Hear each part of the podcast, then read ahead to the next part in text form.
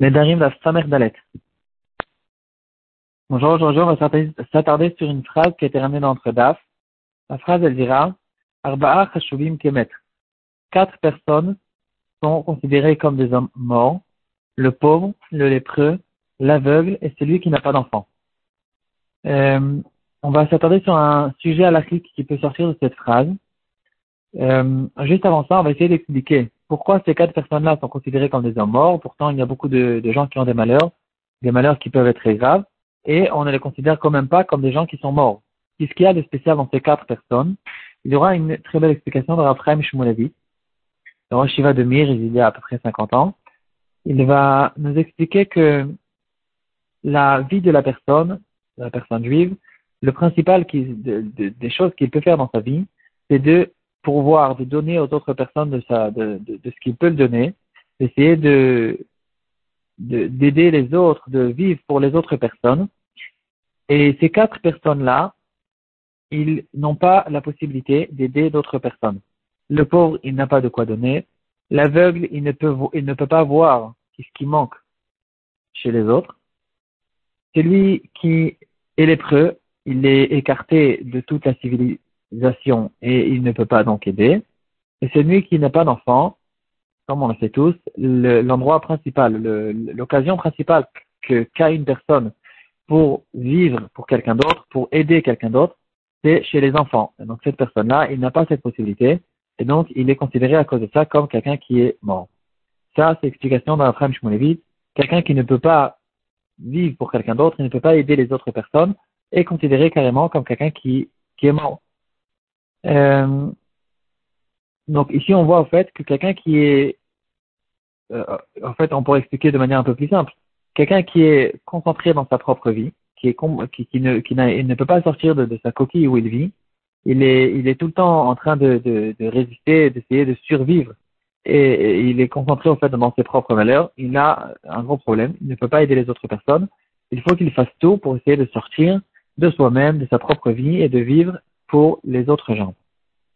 Euh, maintenant, on en arrive à une histoire qui, qui aura une question à Une, une personne qui était très riche, il n'a pas eu d'enfant pendant très longtemps, et au bout d'un long, une, longue période d'attente, il a, Baruch Hashem, réussi à avoir un enfant.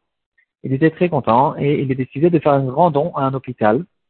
Et il a décidé d'ouvrir en fait carrément une nouvelle, euh, un nouvel endroit, un, nouvel, étage, un nouvel, euh, un, nouvel, un nouveau compartiment complètement dans l'hôpital.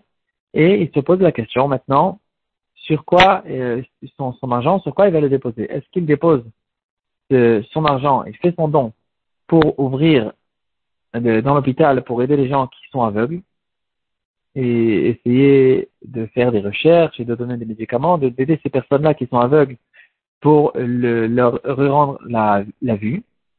Euh, une autre possibilité, c'est d'ouvrir dans l'hôpital euh, des, des, médecins qui vont aider les gens qui ont la stérilité, qui n'ont pas d'enfants, pour essayer de tout faire pour les aider dans ce domaine.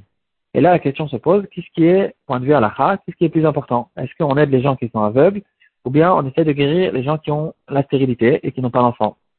Et la question est arrivée devant Rav Zilberstein qui a donné, euh, qui a fait passer cette question à son beau-frère, Raphaël Kanevski. Et quand la question est arrivée devant Raphaël Kanevski, il a dit, je vais vous ramener une preuve. Euh, il y a une Gemara dans Masechet qui donne une liste de plusieurs sortes de, de salades qui peuvent être cachées pour le maror. Et la Gemara, elle va dire, euh, ben Tamcha, chavina, et plusieurs sortes de, de salades. Et la Gemara, elle va dire, ça c'est la Mishnah, la Gemara, elle va dire à ce propos-là, tout ce qui est devancé dans la liste, il est plus important. C'est-à-dire, si quelqu'un, il peut euh, recevoir, il peut, il, arrive à, recevoir, à, acheter la première sorte du maror, il va tout faire pour essayer de le, recevoir parce que c'est plus maudar. Donc on voit ici que quand la Mishnah nous donne une liste, quand Netanaïm nous donne une liste de, choses, la liste, elle est, c'est pas parce qu'on avait besoin de donner cette liste, alors on a donné les, la liste. Il y a un ordre. Le premier, il est toujours plus important que le deuxième, etc. Donc, en revenant maintenant à notre liste, dans notre Gemara, on va voir, on a vu que quatre personnes sont considérées comme des gens qui sont morts.